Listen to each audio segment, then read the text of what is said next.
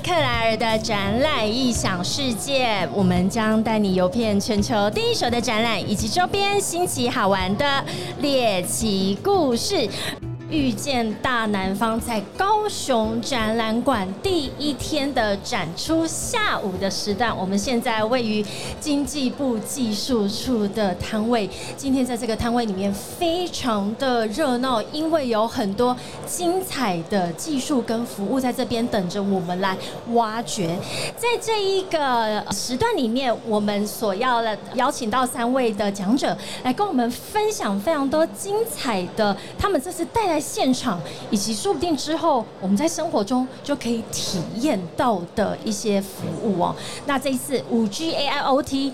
无人化到底行不行哦？这马上就点出了我们这一次的主题。因为现在的无论是无人商店、无人车、无人机等等的，那它到底什么时候我们在生活中就可以直接去体验到它？在这个时段，我们三位讲者现在一一介绍。第一位是工研院。资通所的郑安凯副组长，哎，大家好。有没有人说你长得有点像日本人？有些人会这样讲，是是立马就被搓了一下，完全脱离仿刚的问题。在台下觉得他长得像日日本人的举手，我觉得很像啊，因为我刚从日本回来。OK，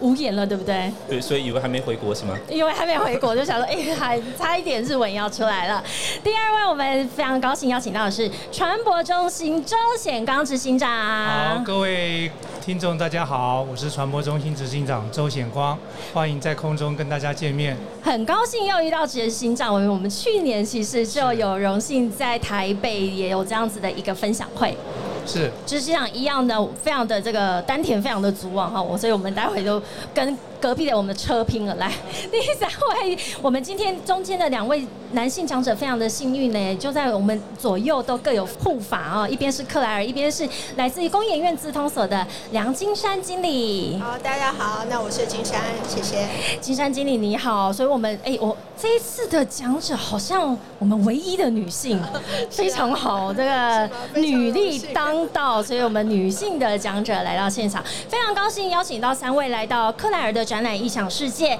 以及在经济部技术处，我们在二零二二遇见大南方的展场的现场做 live podcast。刚刚先问各位说，第一，平常有没有在听 podcast？有。不。不不好意思摇头是不是？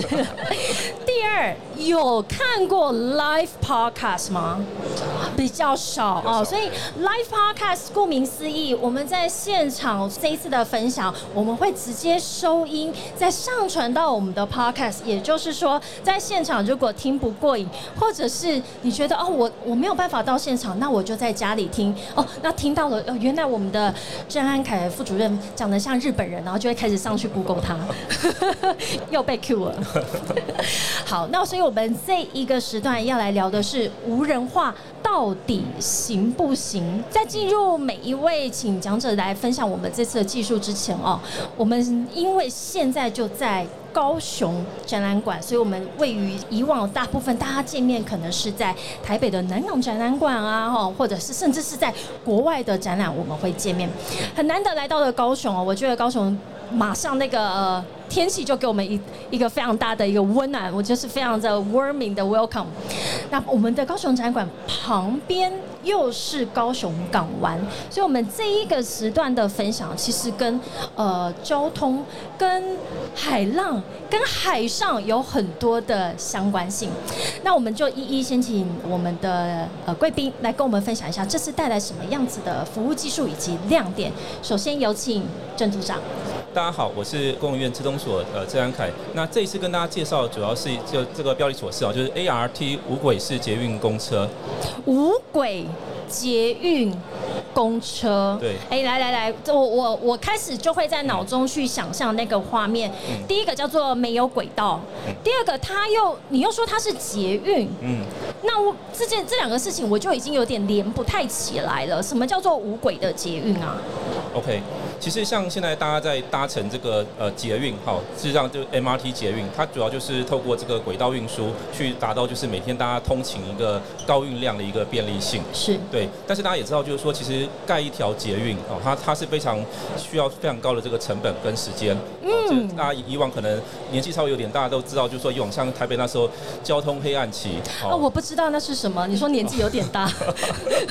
对，OK，可能年纪跟我差不多的啊，都可能知道说那时候其实那个为了要盖捷运、铺设这些交通设施啊，哦，那会其实花了非常多的时间。的确是。对，所以其实我们当初在看这个为什么又叫无轨捷运哈，就是其实就在想说，哎，那是不是因为是七月啊？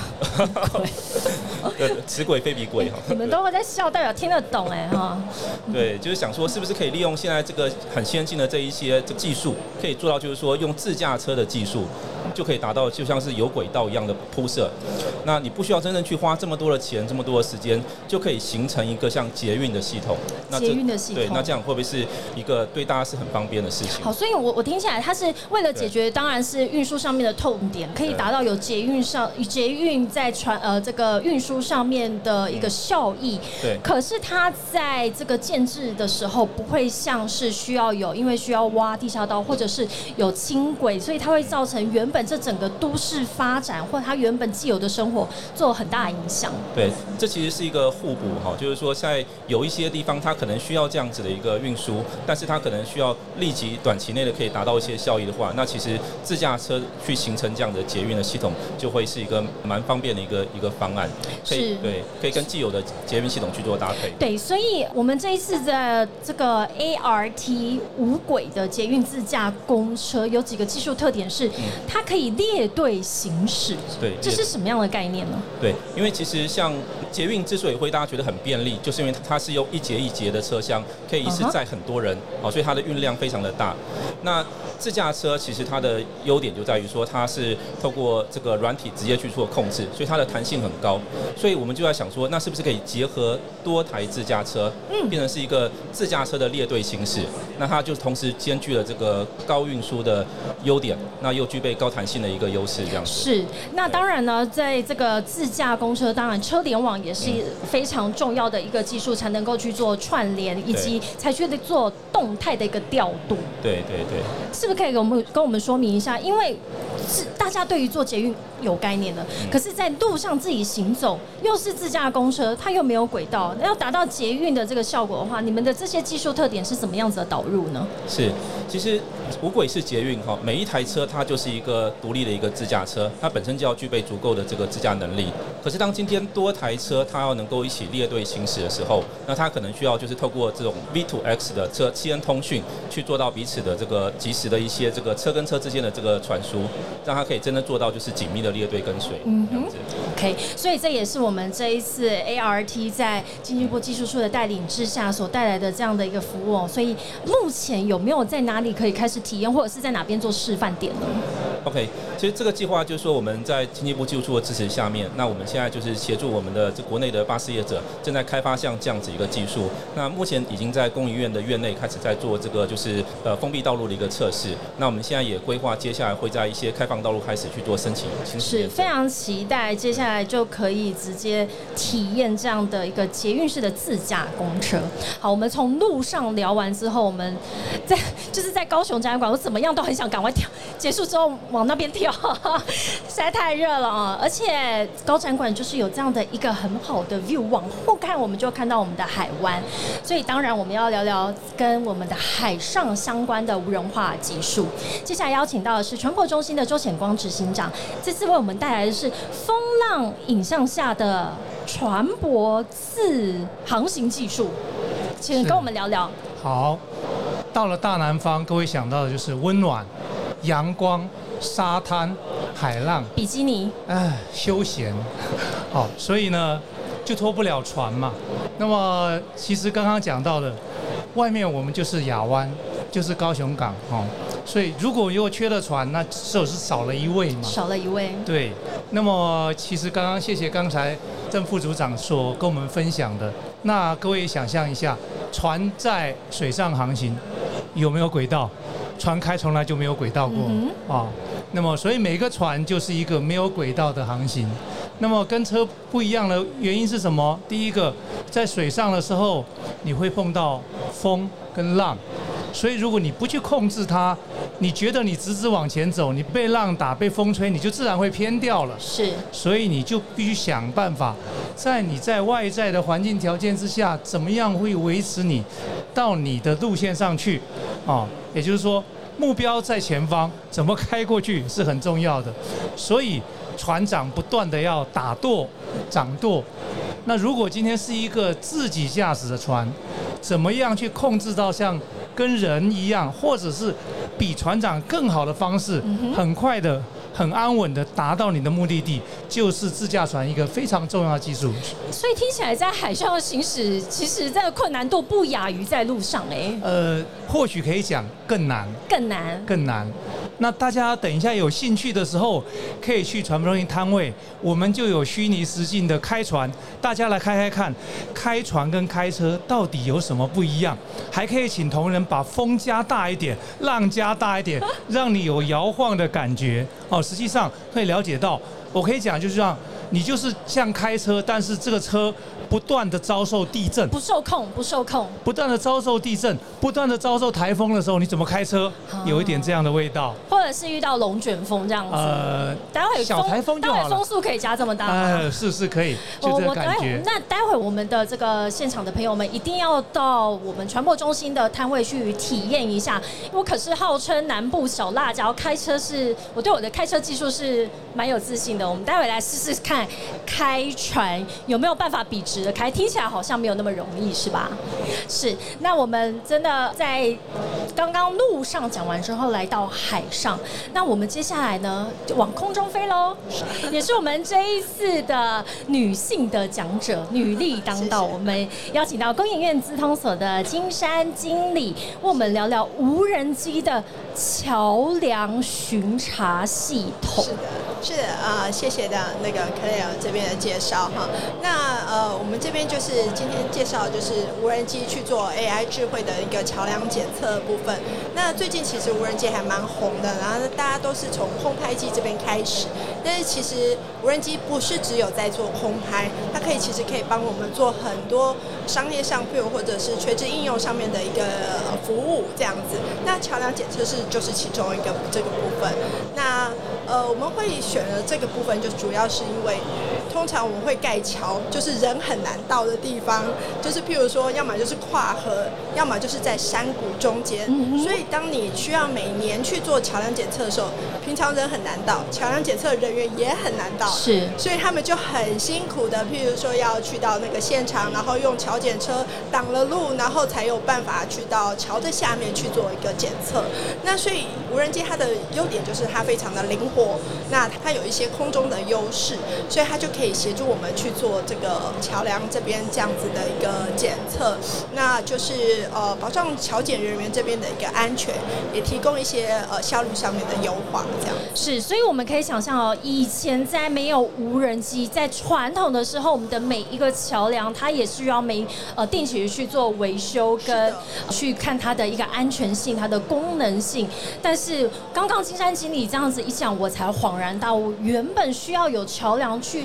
做连接，就是因为它本来就在地。理位置相对不方便的一个状况之下，代表说，其实我之后在维修检测的时候，它也具备了一些风险，跟要耗费很大的成本才有办法完成。而且我印象中有一个数据是说，其实全台湾有多少的桥梁，所以如果要把它一次检测完的时候，其实不是这么的容易啊。台湾的桥大概有将近三万座，三万座，对对对，这是有统计数字上面的。那还有一些，譬如说，平常各县市他们自己盖的那个桥，可能并没有被 count 在里面的这个部分，这样子。其实除了这个关于这个桥梁的部分，那也不是只有台湾有桥啊，其实全世界都有桥，而且全世界的桥其实不是水泥桥，是钢桥，他们的工法其实是类似的，所以这套系统其实是之后是有机会是适用在其他的地区的。的确，而且我觉得桥梁这个议题啊，也可以搭上最近我觉得极端气候，所以我们也在一些国际新闻上面会看到无论是说洪水，或者是非常多的这个土石流，会导致这个桥梁它可能经经过了这个冲冲刷，所以它的这个安全性大家有就更加的在意。所以无人机的这一个桥检的系统哦，其实之后希望也可以把它应用到海外去。呃，是，就是说它的市场其实是非常大的。那我们都会希望是说，我们这样的技术可以透过呃，比如说工程啊单位，这样可以去带到国外这个部分去，这样子。好，谢谢谢谢三位讲者。现在刚刚刚简述了每一位他们所带来的技术的亮点哦。那之后我们都可以再到呃经济部技术处的摊位里面去做体验。今天可以开船，可以想象我们怎么做这个无轨的自驾公车。那可以可以也带我们飞吗？我们其实是会有现场那个呃，就是有展示我们的那个之前桥梁检测的影片，包含我们怎么去利用那个 AI 这个部分来去做。协助桥检人员去做一个初步的快筛一个辨识，这边其实都有展示到这样子。是，那我觉得刚刚纵诊听下来哦，有几个好像三个我们的技术都有蛮多大原则是类似的。第一个，我们都是想要提升效率。以及提升它的安全性，降低原本的这个风险。那我不想，我们再回来请郑副组长跟我们聊聊。其实我们这次 ART 的无轨的这个自驾公车，它在特殊的这个天气之下，你们也有去做一个技术上面的导入。因为像如果原本是捷运的话，它可能是在地下；那现在是无轨式的话，就是在我们原本的这个路面。它在行驶上面也是一样安全的吗？呃，没有错哈。其实像我们一开始在设计这个系统的时候，就是说安全一定是最主要的考量。好，其实很我们做自驾车都很怕，就是说一旦出事的时候，就是走一步退十步。是。对，所以其实我们在安全上面是特别重视。那希望达到的一个目标，就是说现在已经有的系统，它能够运行的天后，那自驾车都希望它未来能够去运作。好，所以其实像我们在做这一些自驾车里面的一些核心的 AI 的这些技术的时候，我们都会需要去考虑到各种不同的天后，像白天啊晚上，那又会分成不同的这个天后，像是晴天、雨天、大雨天啊，那这几种组合下面，其实每一种的状况都需要透过实际场域的验证，是去确保说在这种状况下，它得到足够多的，我们叫做机器学习，好，足够多的学习，让这个系统就像是我们在教导一个专业的司机一样，让他的这个经验跟安全性越来越高。对对，那我们这次的这个 ART 的这个服务呢，你们呃标榜是把车路云跟服务的一个这样子的一个商业模式。这个云是云端？云端对云端对，没有做好。其实上其实像这样子的一个这个服务系统，它事实上要要透过联网去串联各个环节。好像刚刚一开始提到，就是说车跟车之间本身就要透过联网串联，这是第一个。是。那第二个是说车跟路之间也要串联。啊，为什么？因为开在路上就会遇到像是红绿灯、奥志这一些我们路上的一些设施，那也需要透过车路去做连接。那最后就是将车跟后端的云去做一个连接，因为这整个是一个服务的系统，好，所以需要透过网络去串联到后端的一个云的平台去做这个后续的营运服务。没错，所以我们一样又有一个大原则，就是这个是联网的这个技术的服务，也就是我们这一次的这个主题五 G AIoT 以下，我们才来谈无人化到底行不行。所以前端的这个五 G AIoT 其实是一个非常重要的一个基础的一个打底的动作。那你们接下来请教我们的周执行长哦，我们在刚刚听完之后，我其实现在就好想冲过去，我来试开船看看，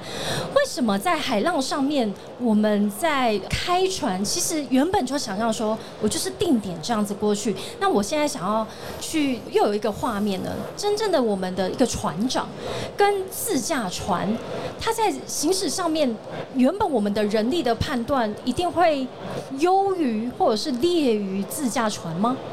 呃，其实自驾的发展就像刚才刚才自驾车发展一样，那机器靠的是外面的这些感应器去感应外在的环境。那我们现在有非常多的感应器，越来越发达，所以它可以，比如说可见光、不可见光、黑夜。哦，不好的天气都可以判断。那过去靠着船厂的一双鹰眼，拿着望远镜，我们在很酷的电影里面都看到了，看着远方，发现了前面的危险。那现在靠的就是船上传统的雷达，哦，现在有的摄影机、光达、红外线，来做这样的判断。那么会不会开得比老船长好？可是这些判断之后，还要加上人哀，加上人工智慧，加上学习，怎么去反应？那刚开始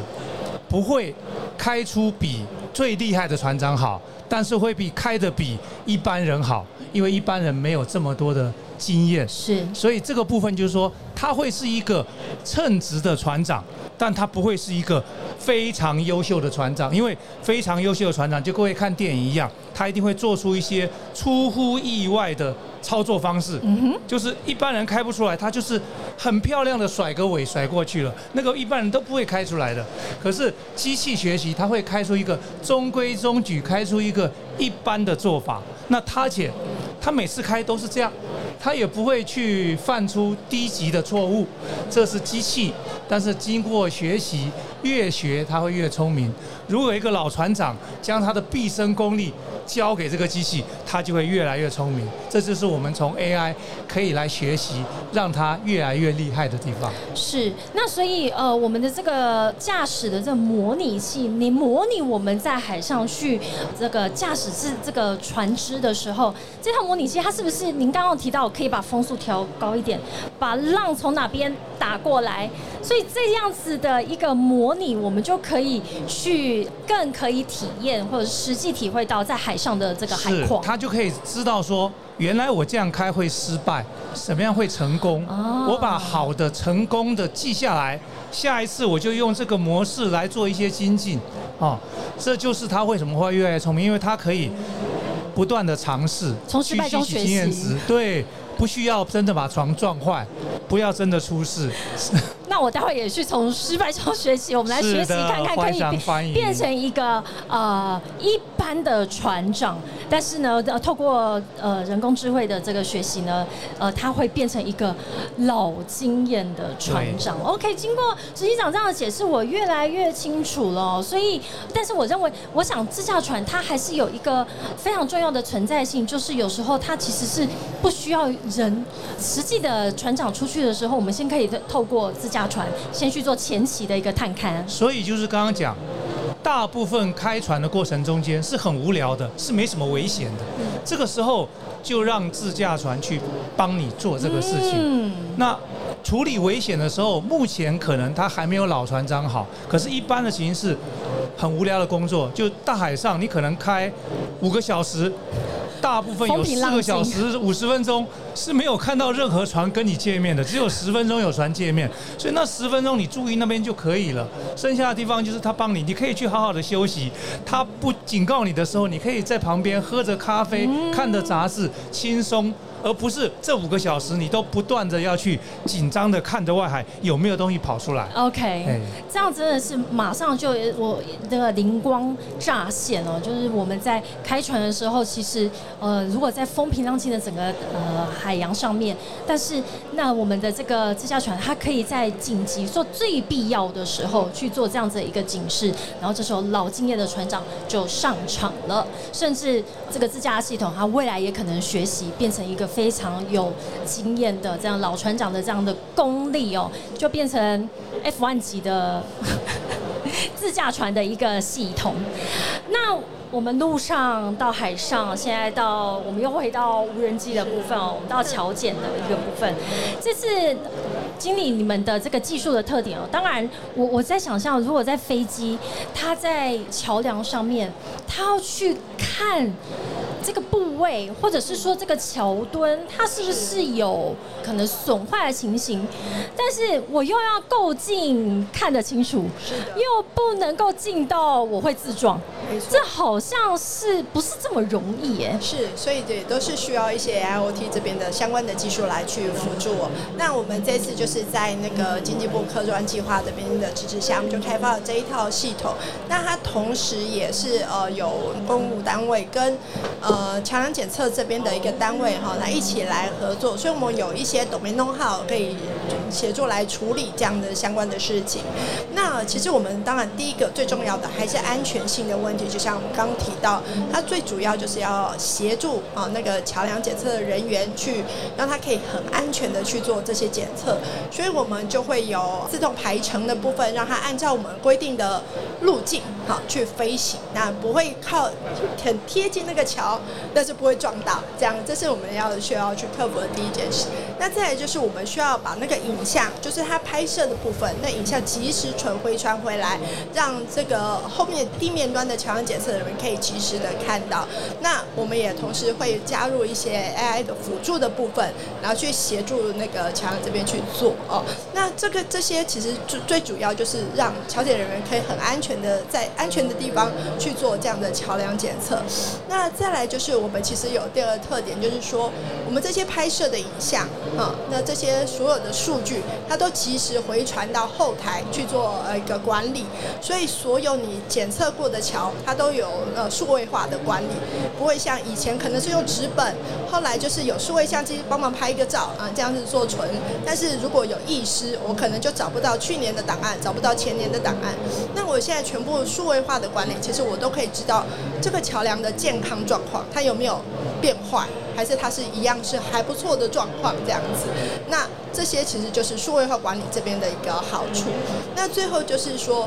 呃，我们其实拍一座桥需要很多个桥墩，很多个那个要带感那个检测的物件。如果我出去一趟拍了一千张、一万张，嗯回来这个检测人员看了一千张、一万张，应该也昏头了。疲乏了那。是，所以这边我们就是利用 AI 这样子的一个特性哦，协助他先先去做一次快筛，所以没有问题的部分，诶，检测人员就不用看了，他只要看出挑出来觉得有疑虑的部分，他再重新去看好了。所以这部分他就是他所需要去判断的量，就是会降到非常的低。那这个我们也都有去做协助做这样子的一个判断。那这是就都是重点，就是都是在协助人员就安全的去做检测，然后很很有效率的去把它做完。哇，经过梁经理的在这样进一步的解释，其实就会更清楚。因为大家小时候应该都有玩过这种遥控车、飞机，对，因为我刚刚就想象，其实要这样子精准的控制，就像无论是自驾船、自驾车，要去控制，然后让它接触够可以看到这个桥梁的现状，但是我又不能够去就我自撞了这样子啊、所以我们刚刚提到几个技术特点哦，除了防撞，然后避开这个障碍物之外，还有及时的回传以及影像的分析。所以在后台这所所累积的这个数据库，其实对于台湾三万多座桥，刚刚经理分享的三万多座桥，我其实有一点惊讶哦，因为三万多代表，假设你一年三万多都要检测完的话，代表一天要检测一百座哎，大概我们就是估略的算是这样子，所以有这样的技术导入之后，其实可以在我们的效率上面整个提升，那我们的成本上面也会大幅的下降。重点我觉得还是安全性上面的一个考量，三位都非常认真的点一个很大力的点头，所以整体来说呢，我们在这个无人化到底行不行的这个议题上面，当然是第一，我们在前面的技术其实是要让大家先非常的安心，我们有了安全的第一个保障之后呢，后续要做的，无论是天上飞的、地上跑的、海里游的，我们都可以透过无人自驾的系统达到这样的一个目的性。好，我们今天的重点聊完了，接下来可以聊天，来聊聊。各位都是第一次来到高雄展览馆，来到大南方吗？第一次吗？我是第一次。第一次，执行长呢？呃，高雄展览馆来过很多次，来过很多次哈，是谢谢那我们先从郑副组长聊聊，我们来到高雄展览馆，或者是来到大南方屋这个展览里面，觉得在现场跟大家的交流的氛围如何？呃，其实我来这边算是蛮印象深刻的哈，就是说，其实像往往我在看一些展的时候，不见得就是说每一个展项它都很很独特的一个创新性，但其实在这个展里面，因为是由经济部技术处所支持的一个这个主题，所以其实可以看到很多的这些创意都是相当有创新性的。那其实来这边其实一次可以收获到相当多的一些 idea。是，所以展览它就是扮演这样子一个功能哦，它在非常特定的时间，很密集的把这群人聚集在一起对，所以这样的交流好像就更有效率、更有品质，而且可以第一时间就聊知道说，哦，OK，你的技术是为了大家要解决什么样子的问题。执行长来过高雄展览馆很多次了，是是，这边也办过很多的国际的游艇展，哦，那有一些跟海湾相关的，所以非常建议在现场的听众，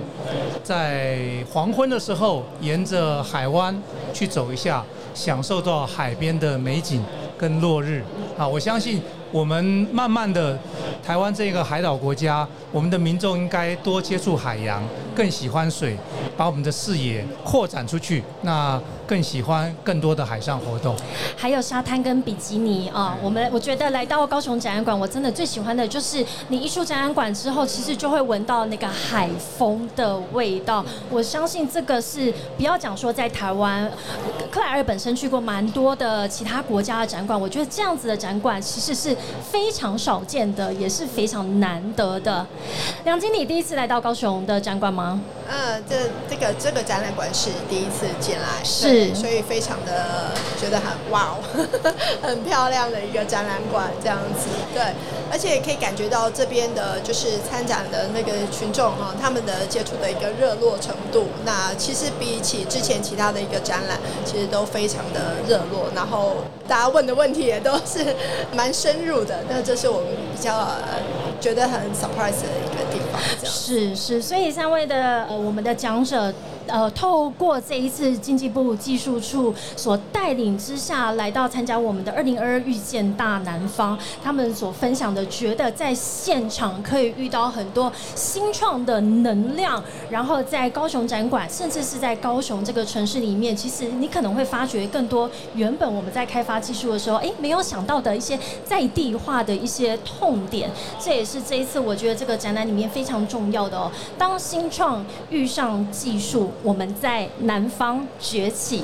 谢谢三位贵宾在这一个时段跟我们分享五 G AIoT 无人化到底行不行？我们在克莱尔的展览音响世界，后续在各大平台 Apple Podcast、Spotify、Google Podcast 以及 Song On，甚至 YouTube，我们输入关键字克莱尔的展览或展览音响世界，就可以做后续的持续收听，跟着克莱尔去游遍全球第一手的展览以及。周边新奇好玩的猎奇故事，谢谢三位，谢谢，谢谢现场的观众以及听众，我们下一个时段见喽，拜拜。